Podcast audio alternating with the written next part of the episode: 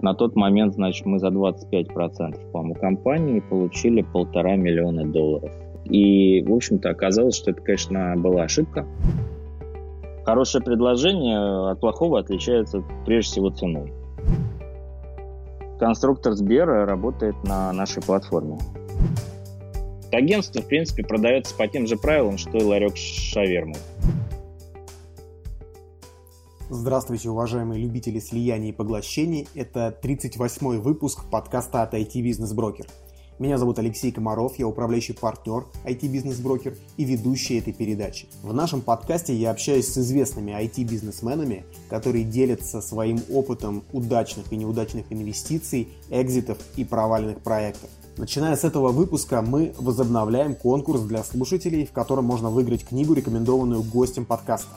Отмечу, что мои собеседники рекомендуют очень интересные и полезные книжки по бизнесу, и лично я так и формирую список того, что буду читать в ближайшее время. Книги будут разыгрываться среди подписчиков, оставивших свои отзывы о нашем подкасте. Перед началом каждого нового выпуска я буду случайным образом выбирать слушателя, оставившего отзыв о подкасте в период с момента публикации предыдущего интервью, и отправлять ему книгу по почте. Оставить отзыв лучше всего на странице подкаста в iTunes. Это поднимет его в поисковой выдаче и сделает видимым большему количеству слушателей. Если вы не пользуетесь аккаунтом Apple, то написать можно и в нашей группе в Facebook. Все необходимые ссылки вы найдете на странице подкаста на нашем сайте itbb.ru. А мой сегодняшний собеседник Сергей Котарев, создавший одну из самых популярных в Рунете систему управления контентом сайтов Уми и продавший контрольную долю в своей компании холдингу 1С. Мы поговорим о том, как Сергей начинал бизнес на питерском рынке Юнона в середине 90-х, как привлекал инвестиции и как пришел к сделке по продаже.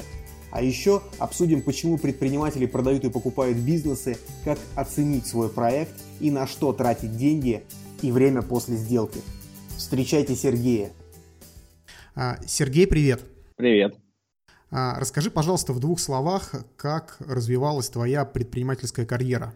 Моя предпринимательская карьера началась с первого курса, когда я пошел торговать на радиорынок Юнона. Это было в середине 90-х.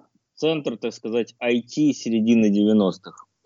Вот, и там меня взяли сначала продавцом в ларек, торгующий бэушной аудиоаппаратурой, а я любил очень звук, э, разбирался в нем.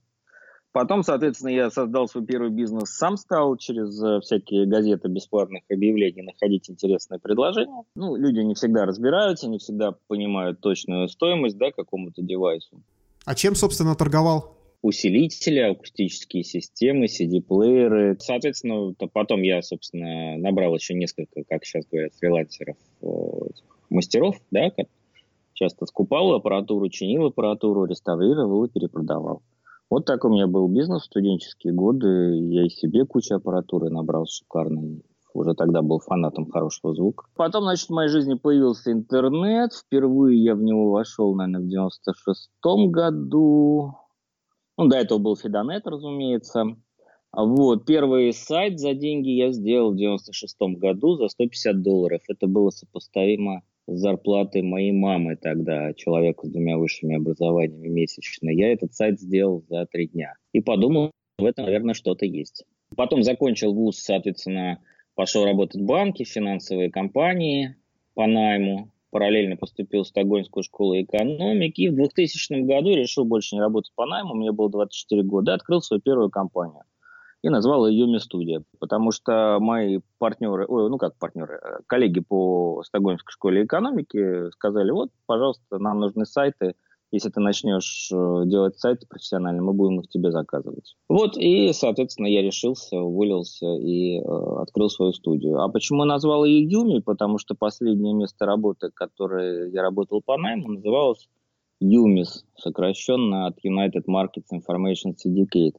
И на первых порах я, соответственно, сидел на двух стульях, арендовал у них уголочек в офисе и использовал возможности их секретарш. Ну, то есть в открытую, да? Они знали? Да, конечно, я договорился с э, учредителем, разумеется. Конечно, в открытую. Вот. И, соответственно, ну, поэтому, чтобы секретарша не путалась, короче. А потом, ну, уже у меня дела как-то хорошо пошли у моей веб-студии в 2000 году сразу пошли довольно большие заказы, и э, я уже съехал отдельно, ну, название уже не стал мне. Ну, так. Вот, потом выяснилось, конечно, потом мы стали придумывать красивые легенды. Вообще Юми это море, по-японски это женское имя, красивое японское, почему бы нет, так и осталось. Потом, значит, вот э, мы росли как веб-студия, потом стали уже агентством полного цикла, вошли в топ-10 агентств по стране где-то к середине нулевых годов. Потом уперлись в потолок роста по Петербургу. Ну, это где-то там миллион долларов в год, полтора, там, при довольно хорошей маржинальности. Больше рынок тогда просто не позволял расти в середине нулевых. И у меня была развилка, либо а, вот на этом успокоиться, либо переезжать в Москву, либо заняться более масштабируемым бизнесом, где рынок как бы больше, да, и не требует пропорционального роста команды, что для интернет-агентства, разумеется, невозможно, да. Вот, в Москву мне не хотелось, э, а к тому моменту мы уже собрали неплохую команду разработчиков, где пилили свою собственную CMS, которая была довольно конкурентной на рынке веб-разработки. Ну и, соответственно, так постепенно из, э, от интернет-агентства я отказался и создал компанию Umisoft, э, которая стала софтверной компанией. И, соответственно, мы несколько лет бегали по всему веб-разработке, вот в конце нулевых, собирали партнерскую сеть э, веб-студий, чтобы они делали сайты на наш CMS. Таким образом, я стал, так сказать, софтверщиком доросли, ну, где-то за 3-4 года доросли до второго места по популярности на рынке коммерческих CMS. А на первом месте был 1С Bittrex. Он в 2007 году как раз 1С с Bittrex создали СП, да, а Bittrex сам существовал, по-моему, с 99 года, а мы в 2007 году только появились, без всяких инвестиций, без всего. Вот. Ну и нам пророчили скорую смерть, ну, как ни странно, мы выжили, но, конечно, вот выше второго места мы уже прыгнуть не могли. Это был, значит, вот э, на второе место мы где-то в 2009 году, наверное, вышли, как раз кризис пережили. И тут я прочитал книжку «Стратегия Голубого океана». Я понял, что я сейчас нахожусь в Красном океане, да, с 1С биться в силу его там ресурсов просто ну, невозможно. Уже тогда было невозможно, да? Да, конечно. А, и по узнаваемости бренда, и по финансовым возможностям, и по возрасту, да по всем ресурсами. Вот, и по зрелости продукта. И я, короче, стал искать голубой океан. Он, ну, в общем-то, был довольно очевиден. Это облачное решение. Тогда еще 2009 год, да, какой-нибудь. Ну, там термина SaaS еще не было, да. Это называлось там Software on Demand. Но уже чувствовался тренд, ну, по крайней мере, я его почувствовал, что вот туда софт идет, и это как бы медленно, но неотвратимо. Вот. Изначально мы хотели остаться софтверной компанией, то есть мы хотели написать некое об, облачное программное обеспечение, которое бы мы продавали всяким хостерам, да, а, регистраторам доменов и так далее. Продавали бы как софт и поддерживали его. А, собственно, облачный бизнес, то есть продавали бы готовые сайты, на них уже эти хостеры, наши покупатели. И мы даже несколько таких сделок сделали, но никто из них, как оказалось, не умеет продавать и обслуживать клиентов. Вот по конструкторам сайтов, по готовым сайтам. И мы после нескольких э, неудачных попыток решили, ладно, будем сами это делать. Купили домен yumi.ru. По-моему, Уральский медицинский институт, что ли, был раньше. Вот. Но вы, наверное, давно к нему приценивались на тот момент, с учетом того, что уже 10 лет так назывались. Нет, ну, первая компания, которая сейчас там было бы 20 лет уже, с 2000 года. Она в домене Yumi э, Studio была, потом, соответственно, была Yumi CMS по названию продукта домен. А когда мы стали делать SaaS, понятно, что это будет самый массовый наш продукт, да, и домен нужен короткий, красивый, вкусный. Ну да, я несколько раз пытался купить этот домен. Также нам повезло, что в 2008 году или 2009 этот какой-то институт а, обанкротился или еще что-то, короче, и его сисадмин нам этот домен продал. И вот так все совпало, и мы запустили Юмиру. И с какого-то момента, года через два, где-то года с 2000, наверное, 12 даже, он постепенно обогнал наш коробочный софт, наш серверный софт и стал нашим основным продуктом. Ну, а потом была сделка с 1С. Окей, вот до сделки с 1С вы привлекали инвестора, у вас был в капитале Простор Капитал фонд. Зачем он понадобился и что он, собственно, в бизнес принес? Когда мы строили а, облачный сервис, да, мы, естественно, финансировали только за счет собственных э, денег, да, из прибылей которые заработали на коробочном продукте. И мы понимали, что покрыть расходы разработки мы за свой счет можем, а вот маркетинг э, для облачного сервиса, то есть широкий маркетинг как бы на всю страну, на весь малый бизнес нам, скорее всего, не по карману. Надо строить большую, серьезную воронку. К тому же на тот момент у нас уже был кейс, там, сколько денег поднял на первых двух раундах VIX, да? Мы примерно представляли, с какой скоростью они палят. Еще до IPO, да? За много-много лет до IPO. За очень много лет. IPO это было после третьего или четвертого раунда инвестиций. Вот, на тот момент, когда мы создавали Юмиру, у Викса был уже второй раунд инвестиций, уже там миллионы клиентов. Соответственно, мы за ними наблюдали очень активно, общались с их инвесторами, а, смотрели, как они палят деньги. Вот, конечно, мы хотели, во-первых, быть более сфокусированными на Рунете, а во-вторых, ну, не замахиваться на такие бюджеты. А во-вторых, мы хотели, конечно, выйти в прибыль, а не работать в минус, как они работают, да, ради того, чтобы завоевывать первое место на рынке. Э, ну, честно говоря, я испугался немножко, что нам просто не хватит денег на маркетинг, и я стал бегать по фондам.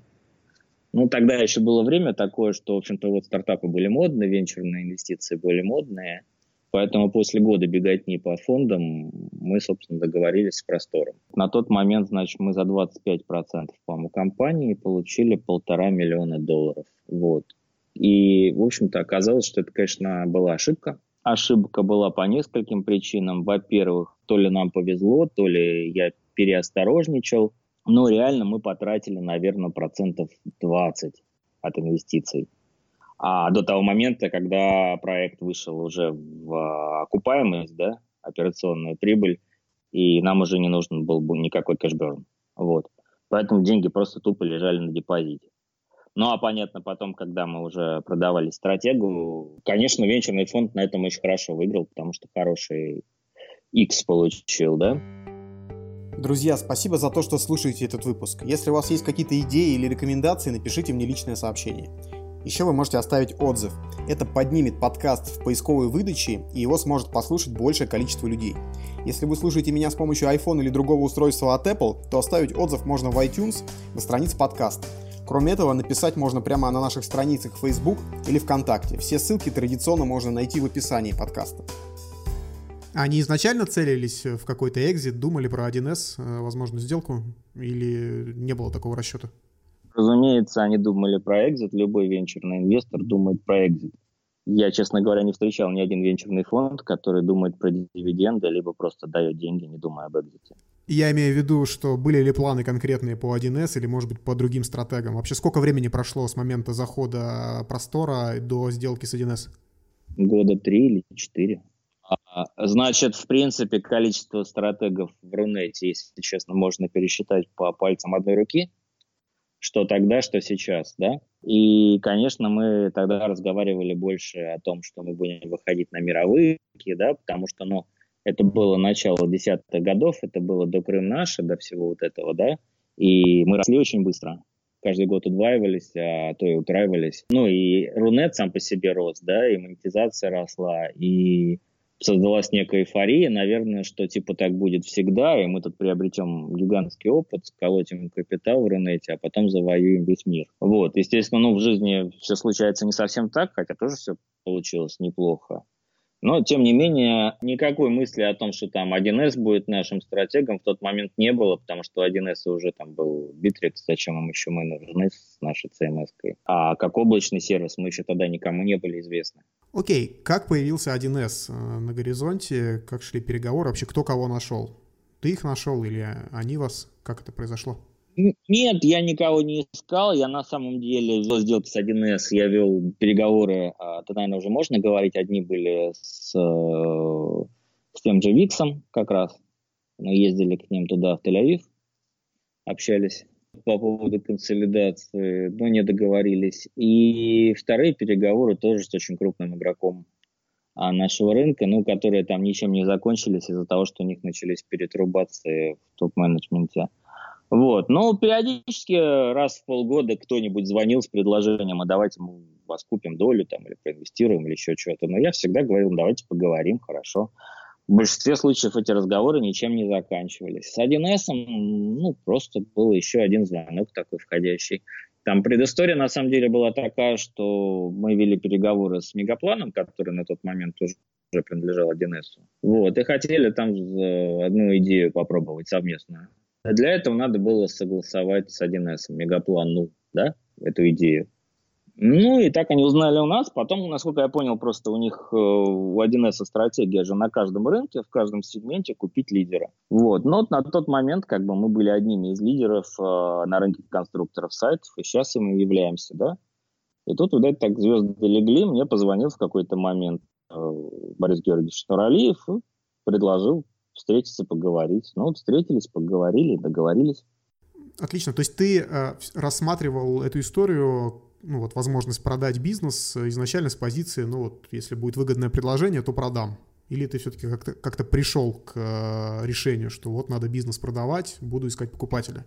Я, наверное, сначала хотел бы тебя поправить. Я не бизнес продал, я продал 51% своего бизнеса. И продолжаю владеть 47% и управлять этим бизнесом. То есть это не совсем продал, продал бизнес, продал контрольный пакет. Окей.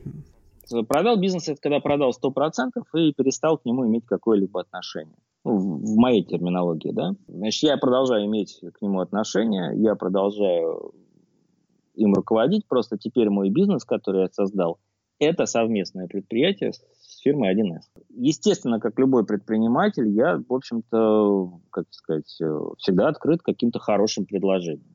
Хорошее предложение от плохого отличается прежде всего ценой за мой бизнес, да, а в голове у каждого предпринимателя есть какие-то, в общем-то, представления о том, что является адекватной ценой, да, а что нет. Конечно, они искажены несколько, да, потому что мы всегда переоцениваем стоимость своих активов. Вот. Но, тем не менее, есть еще какие-то показатели по рынку, да, например, количество, ну, то есть стоимость компании для СААСов, да, является некой функцией от э, повышающего коэффициента от оборота или реже там от прибыли, да. Вот 4 года назад, грубо говоря, был какой-то X, да, средний статистический по индустрии. Вот как оценивались облачные сервисы. И у меня где-то была вот такая цена в голове, да, что вот ниже такой-то я не готов, а вот все, что выше, да, я согласен. Я готов обсуждать. Но при этом ты рассматривал именно все предложения, включая и полный выкуп 100% долей. Только, только, только у меня, к сожалению, не было ни одного такого предложения. А, то есть с Виксом тоже говорили о частичной да, интеграции? Да я, честно, не могу сейчас, наверное, рассказывать, о чем мы говорили с Виксом без их разрешения, да, но я могу сказать, что вряд ли какой-нибудь а, инвестор, если он в своем уме, а, будет покупать IT-компанию, да, облачный сервис без э, ее руководителя, хотя бы а, без гарантии, что он несколько лет еще будет продолжать э, руководить этой компанией. Ну да, обычно сделки так и проходят, что дается какой-то опцион, вестинг, рассрочка, и руководитель еще остается, да. Угу. Да, поэтому, когда, грубо говоря, покупают высокотехнологичные, сложные компании и продукты сразу 100%, и оттуда уходят основатели, да, обычно вслед за ними уходят э, потихонечку все – и в итоге от компании практически ничего не остается. Если у этой компании есть какие-то еще технологии, есть какие-то патенты, да, тогда я это еще понимаю. Вот. А для компаний, у которых все, грубо говоря, все активы это мозги сотрудников, да, все, что в головах плюс код. Так не делают, никто сто процентов сразу не покупает. Ну, это зависит от модели управления, насколько все завязано на руководителя, на акционера, который, собственно, продает. Если изначально там система такая распределенная менеджмента, то, в принципе, эти риски снижаются. Если мы говорим о Кировском заводе, то, наверное, да. Если мы говорим об облачном сервисе, то, наверное, нет. Ну, я могу там примеры приводить. Например, там тот же Мегаплан, его же Смолянов продал, и где теперь Мегаплан по сравнению с тем, что он был, когда там был Смолянов? А теперь представь себе, пожалуйста, что Амо будет без Токовинина, Битрикс будет без Рыжикова, и что от них останется через несколько лет? Ну, это вот у меня был вопрос, на самом деле, запланирован, вот эта вот интересная такая псевдоконкуренция между этими CRM-системами AMA, Bittrex и э, Мегапланом, который, контроль э, за которыми весь принадлежит 1С, но тем не менее они там изображают, что они реально как-то конкурируют. И вот... Э, они не, они не изображают, я тебе уверяю, они реально конкурируют. А, окей, а в чем тогда смысл этой конкуренции с точки зрения главного акционера? Он однажды ответил на этот вопрос, я могу это процитировать. Он сказал, пусть цветут все цветы. А если в деньгах? Пусть цветут все цветы, окей, красивая фраза, но как э, выигрывает 1С от того, что портфельные, будем так говорить, компании конкурируют? Дело в том, что конкуренция бывает как внешняя, так и внутренняя. Вот э, для Мегаплана, АМА и Битрикса это внешняя конкуренция, а для 1С это внутренняя. Пусть победит сильнейший. 1С в любом случае от этого выиграет. А кто из этих троих перечисленных выиграет, это в принципе, ну это уже их вопрос. Хорошо. А что выиграла твоя компания после сделки? Вот 1С э, купила долю контрольную. Что, что изменилось в бизнесе принципиально? Ты знаешь, я начал бы, наверное, не с того, что выиграла компания, я бы начал с того, что выиграли акционеры нашей компании. Они откэшились. Причем, причем, несмотря на то, что компания наша была и до этой сделки прибыльная и платила очень неплохие дивиденды, но если взять калькулятор и посчитать, да, то мы, грубо говоря, такие суммы кэша дивидендами бы получали еще много лет. И то при условиях роста. Да, да, в этом есть смысл продажи. Вот. Ну, что касается венчурного фонда акционер, тут вообще все понятно. Это, собственно, его бизнес-стратегия. Он все равно через несколько лет должен закрыться и продать свои доли по правилам. Что выиграла компания? Ну, есть некий синергетический эффект э, быть э, одним из сотни совместных предприятий с 1С. Да, а, тем не менее, честно скажу, что 1С, конечно, бизнес заточен не на облачный сервис и не на обслуживание малого бизнеса, да, Именно поэтому, собственно, 1С и начал покупать доли в таких компаниях, чтобы просто расширить свой ареал, так сказать, обслуживаемых рынков и клиентов. Но, конечно, мы все прекрасно понимаем, что 1С э, ассоциируется с обслуживанием среднего и крупного бизнеса и совсем других, так сказать, э, программных продуктов. А, поэтому, а, скажем так, мы, конечно, встроились своими а, сайтиками в линейку предложений всей этой большой партнерской сети 1С. Ну, также могу честно сказать, что вот эта вся большая партнерская сеть 1С, она, принципе, не заточена на обслуживание микробизнесов, малых бизнесов, а мы как раз именно фокусированы именно на этих клиентах.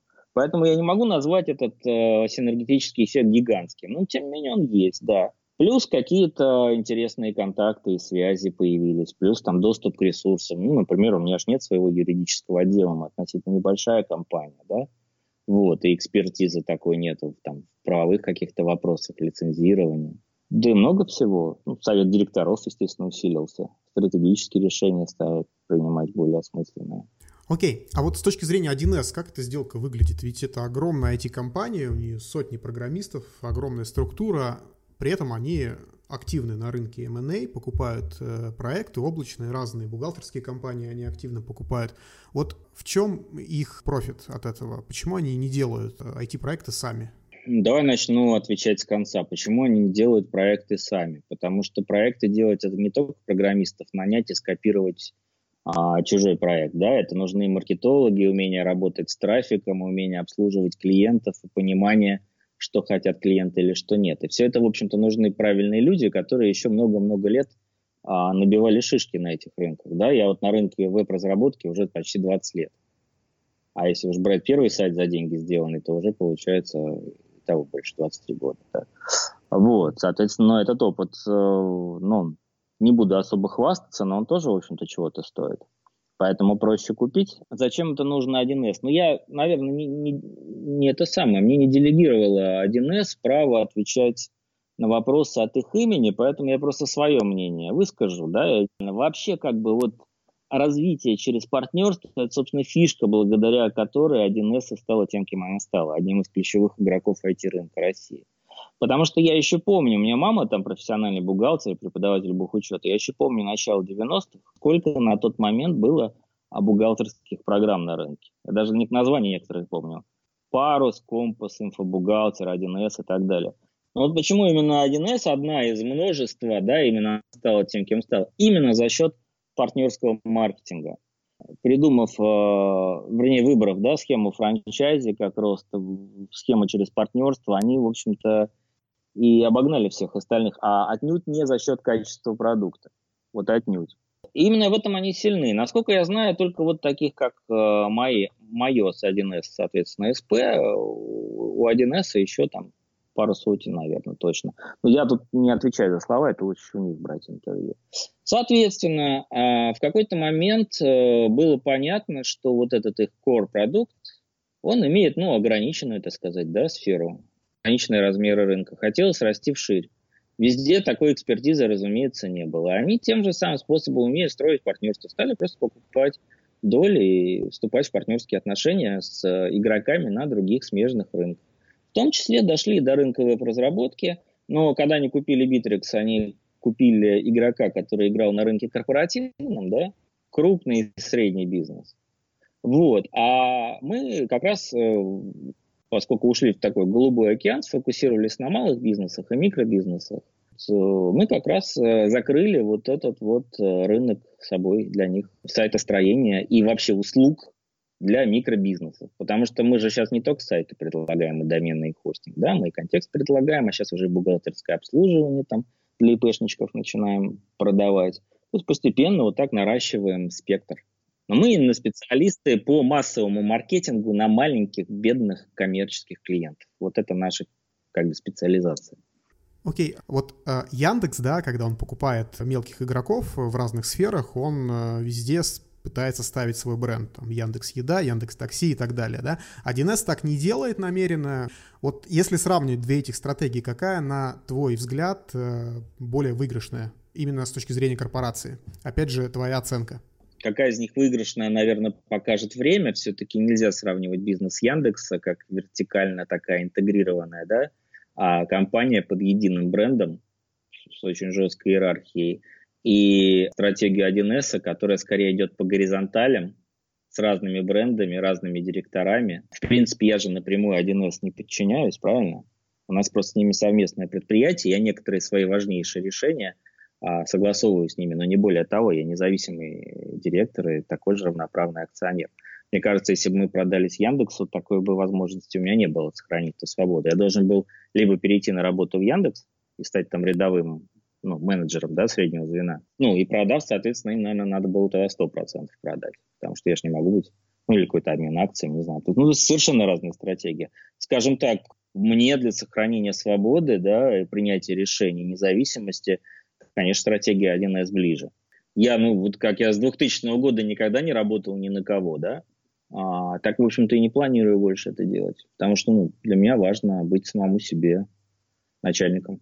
Окей, ну, Посмотрим тогда лет через 5-10, э, к чему приведут эти стратегии на примере этих компаний. А вот такой вопрос. Уми был э, одним из первых, если не самый первый конструктор сайтов на рынке, э, такой массовый, набравший много клиентов.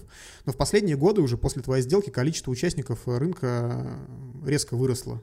Там Тильда взлетела сейчас, да, еще много мелких конструкторов есть.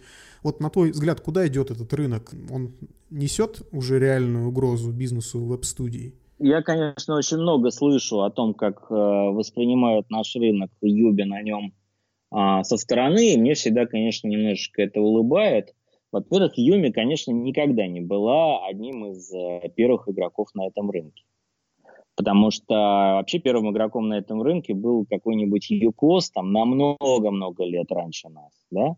И какой-нибудь Яндекс Народ.ру, да, если ты помнишь такой.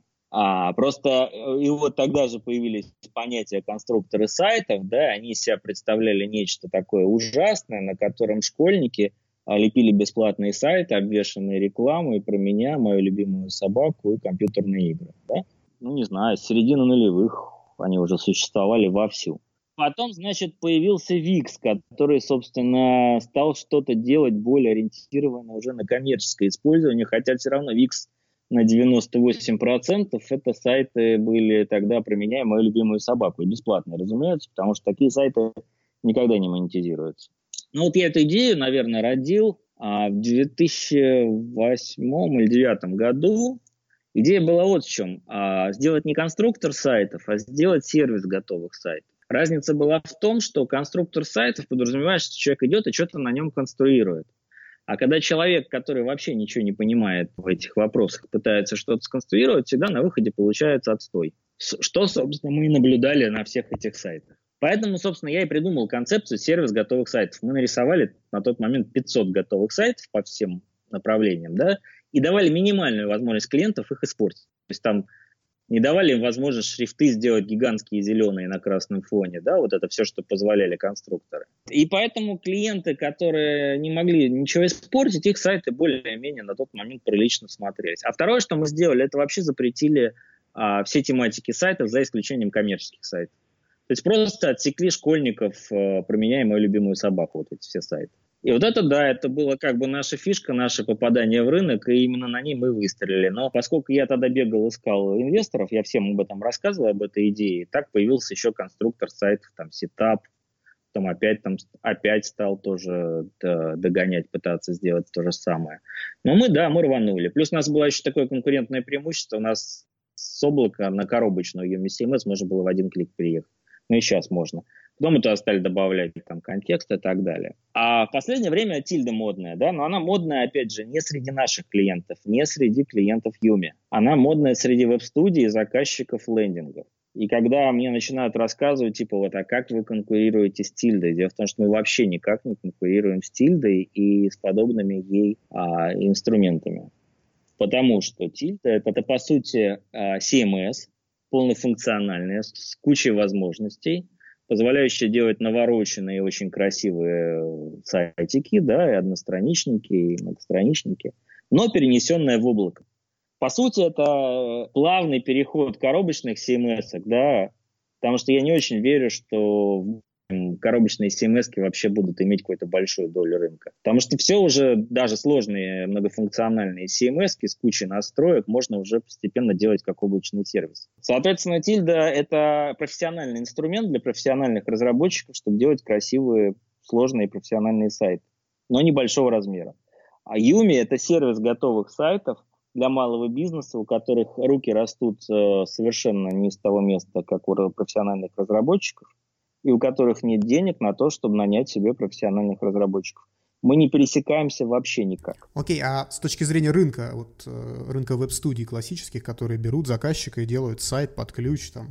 Да, если раньше, чтобы сделать какие-то сложные, навороченные там визуальные эффекты, например, фоновое видео, да, на лендинге или еще чего-то, да, веб-студия должна была, естественно, использовать коробочную CMS, то сейчас вот современные конструкторы сайтов профессиональные, то есть рассчитанные на профессиональное использование, они позволяют это сделать уже в облаке. И Тильда это вот как раз такой прекрасный пример. Поэтому есть однозначный тренд, что небольшие студии, небольшие сайты для небольших клиентов делают уже чаще на облаке, чем на коробочных CMS, как еще там несколько лет назад. Да, это однозначный тренд.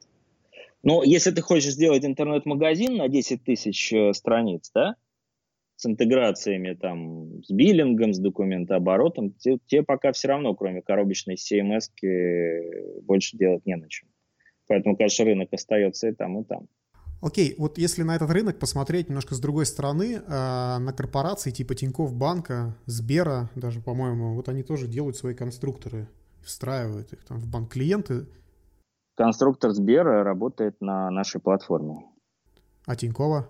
Они сделали свою собственную. Окей, зачем они это делают? Э, какого эффекта они хотят добиться? Там явно же не про деньги история, это какое-то вовлечение дополнительное или что? Ну, опять же, ты задаешь этот вопрос не по адресу. Значит, ко мне пришли с предложением продать наши технологии, да, движки и платформы. Я продам. Или, или сделаю совместный проект. А зачем, зачем они захотели это сделать? Это лучше спрашивать у банков. Я просто считаю, что ну, есть э, все время какие-то тренды, какие-то модные темы, и в какой-то момент модной темой стало слово marketplace, что типа мы сможем а, больше продавать наших собственных услуг и повысить свой средний чек при условии, если будем продавать как можно больше услуг под нашим брендом, нашей клиентской базе. Вот, в этом что-то есть, в этой мысли. Более того, у Юми тоже есть свои маркетплейсы, разумеется. Тогда мы продаем какие-то сторонние решения, модули, дизайны там и так далее, готовые решения в рамках э, нашей экосистемы. Хорошо, спасибо. Вот э, с высоты своего опыта, что ты порекомендуешь сделать онлайн-предпринимателю, решившему продать свой бизнес? Какие шаги предпринять в первую очередь? Ну, давай я сначала себе посоветую, потому что проще какие-то конкретные да, вещи обсуждать, чем абстрактные. Значит, я бы себе посоветовал, собственно, первый раз, когда я взял инвестиции, их не брать, а постараться сначала, затянув поясок, да, на свои деньги, э, пусть тяжело, пусть рискуя, но, в общем-то, поднять проект без сторонних денег, не отдавая доли. Тогда бы я сильно больше выиграл на втором раунде инвестиций. Но опять же, я не считаю даже это своей ошибкой, я считаю это своим опытом. Я делюсь этим опытом, да, но у каждого свой опыт. Я просто человек достаточно осторожный, да, и всегда стараюсь, чтобы всегда были деньги свободные. Чтобы не было кассовых разрывов, чтобы там не пришлось, как стартаперу, там, занимать деньги в долг у кого-то там и так далее. Поэтому я тогда поступил так. Вот. Но, конечно, в деньг... стратегически это было неправильным решением. А если теперь абстрактно всем советовать, ну, если вы решили продать свой бизнес, для начала вообще адекватно оцените, а вообще существует ли кто-то, кто а, хочет купить ваш бизнес?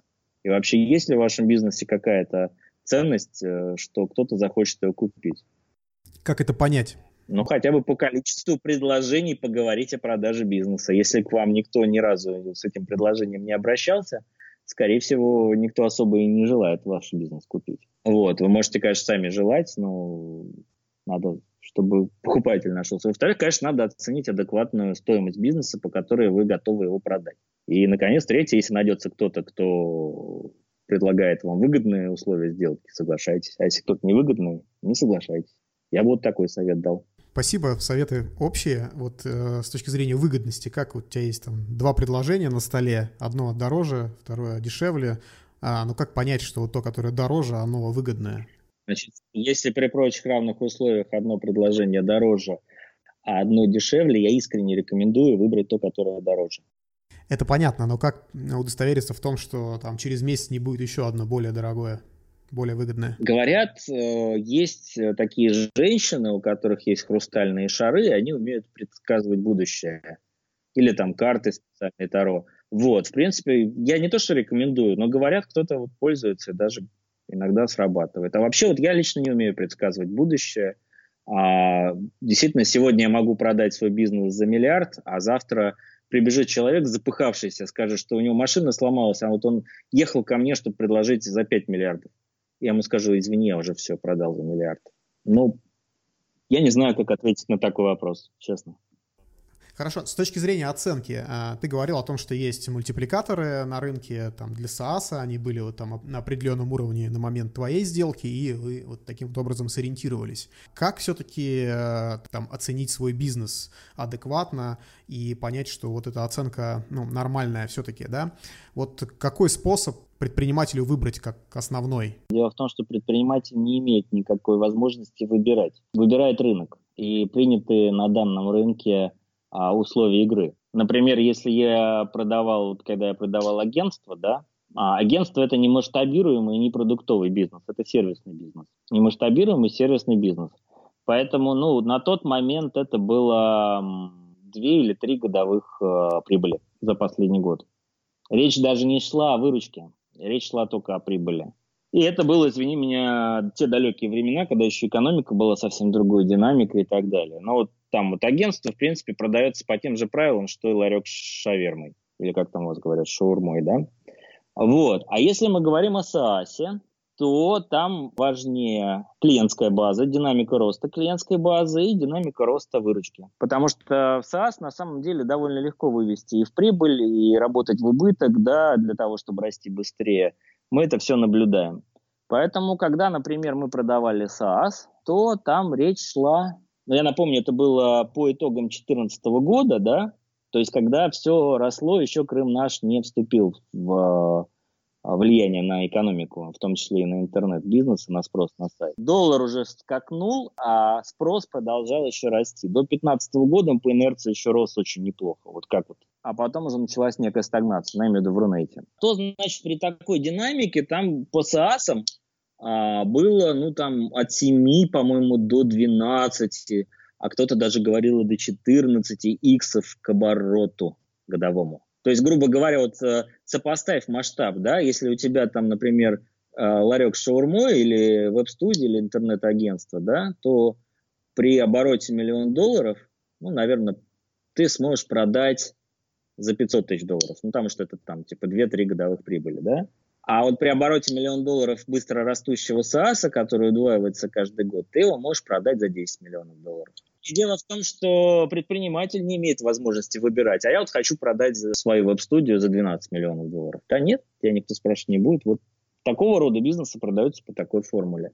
Но опять же, это было вот на момент 2015 года, когда у нас была сделка.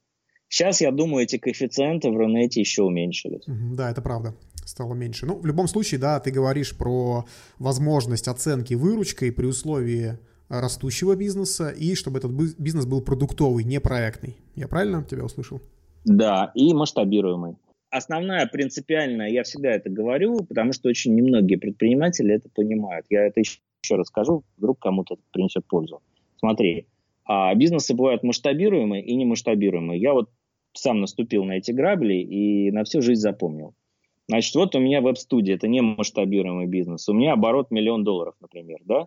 Чтобы вырастить оборот 2 миллиона долларов в два раза, мне надо в два раза больше сотрудников нанять. Дизайнеров, верстальщиков, программистов, менеджеров, проектов, аккаунт-менеджеров. Вот, и вот у меня SaaS-продукт. Вот у меня работает там та же самая команда, там 30-40 человек.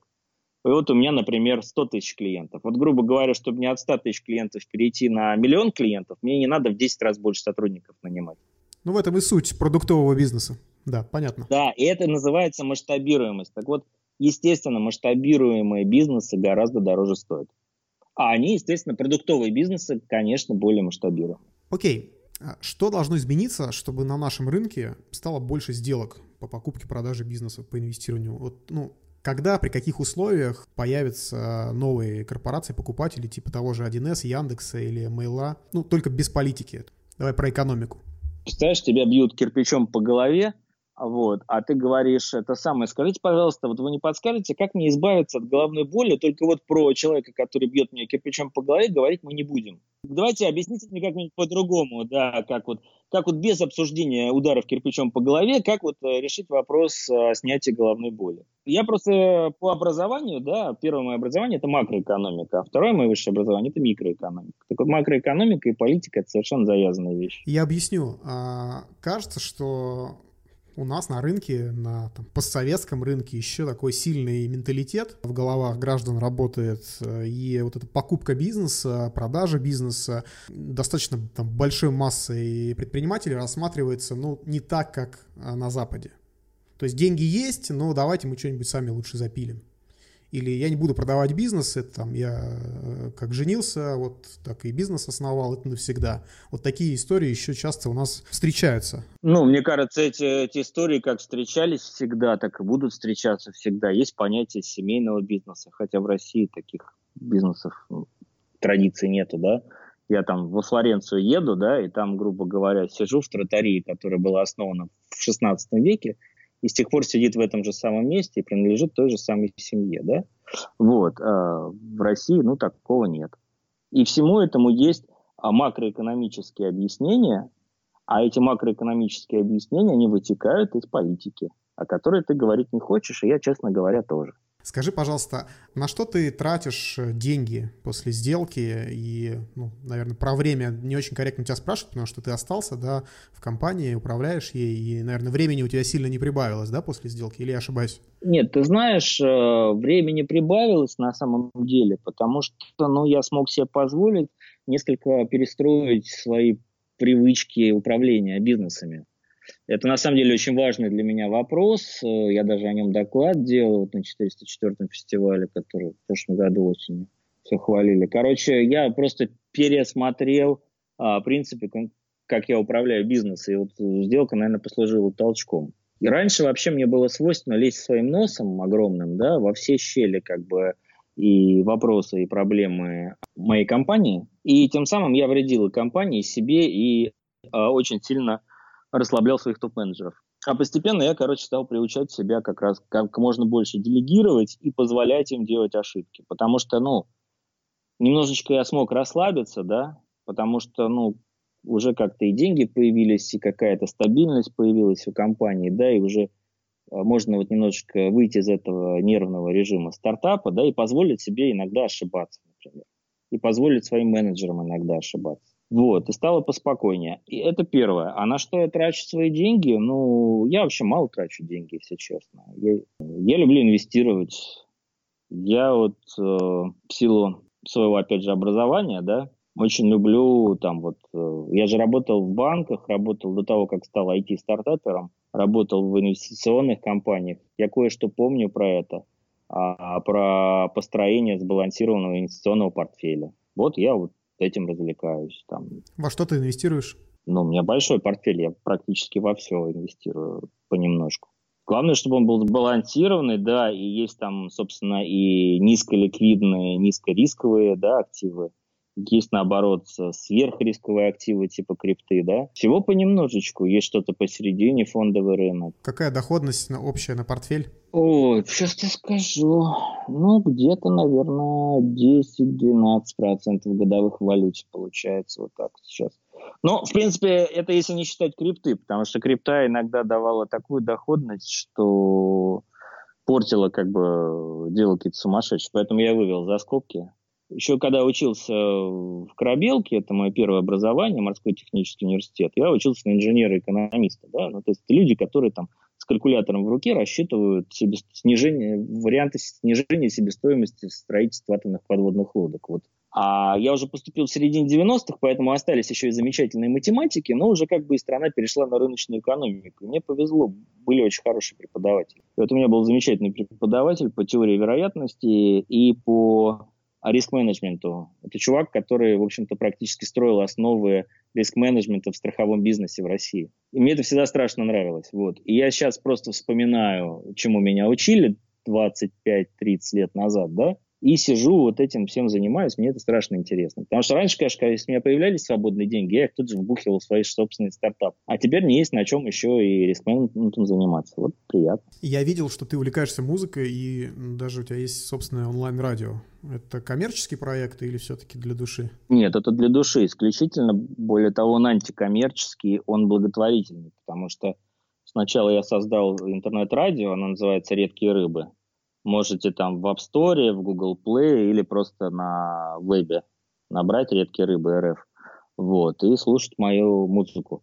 Ну, не мою музыку, а музыку специально отобранную для радио. А потом я стал находить э, артистов, музыкантов а, и их продюсировать. И, соответственно, я трачу свои лишние, личные деньги, лишние, личные, вот, на то, чтобы помочь им записать и издать их музыку. Потому что, ну, это не, не коммерческая музыка, да, и если я им не помогу, то вряд ли вообще эта музыка будет существовать отдельно от авторов. Вот, это просто для души, благотворительность такая у меня. Окей, очень интересно, спасибо. Сергей, есть у нас такая традиция, мы просим всех наших гостей подкаста порекомендовать интересную книгу. Можно по бизнесу, можно художественную, ну вот такую, которая в последнее время произвела впечатление. У тебя есть что-то такое? Ну, я, да, я, значит, в среднем читаю, там сейчас вот вышел где-то на три книги в месяц, да, у меня есть друзья, которые по пять книг в месяц читают. А, значит, вот сейчас скажу из последнего, что меня впечатлило. Книга Петра Авина «Время Березовского», она очень большая, толстая, но она очень серьезно позволила переосмыслить как бы вот как становление капитализма в 90-е, когда я был совершенно юн, юным да, студентом, и меня интересовали совсем другие вещи, чем становление капитализма. Дальше, значит, э, очень впечатлила книга «Иисус. Историческое расследование». Я вообще всегда стараюсь читать книгу, а, чередуя. Одна про бизнес или экономику, одна, ну или про менеджмент, да, одна какая-то научная и одна какая-то художественная. Поэтому я вот так подряд. Значит, э, меня поразила книга Юлии Латыниной Иисус историческое расследование, а, как раз общенаучного формата, потому что она очень многие мои сумбурные знания по поводу вообще происхождения нашей культуры, как бы вот э, многих таких вещей, которые я с детства давно знаю, но не знаю. А я вдруг понял, откуда они взялись и почему они такие, почему они такие странные. Э, классно. Потрясающую книгу рекомендую Самвела Аветисяна. Это вот человек, э, с которым я учился в Стокгольмской школе экономики, который большую часть своей карьеры проработал вместе с Тиньковым, да, и построил практически все его бренды, кроме последнего. Вот он сейчас написал офигенную книжку, очень смешную, очень легко читается, так и давладский язык называется «Между клизмой и харизмой». Это просто мемуары о том, как они с Тиньковым строили все эти бренды и сколько там приколов вообще было. Вот, и надо понимать, что они тогда с минимальными бюджетами э, делали какие-то совершенно фантастические маркетинговые истории, которых сейчас вообще а, даже в сто раз большими бюджетами уже не добьешься. Вот. А, ну и, наверное, вот э, всегда рекомендую по менеджменту такая книжка простая, короткая, называется «Жесткий менеджмент». Я стараюсь раз, раз в два года перечитывать. Да, действительно полезная книжка, я тоже периодически ее читаю. Сергей, спасибо, было очень интересно. Желаю вам удачи в ваших проектах и э, чтобы доходность инвестиционного портфеля росла. Да, спасибо большое. И вам тоже спасибо.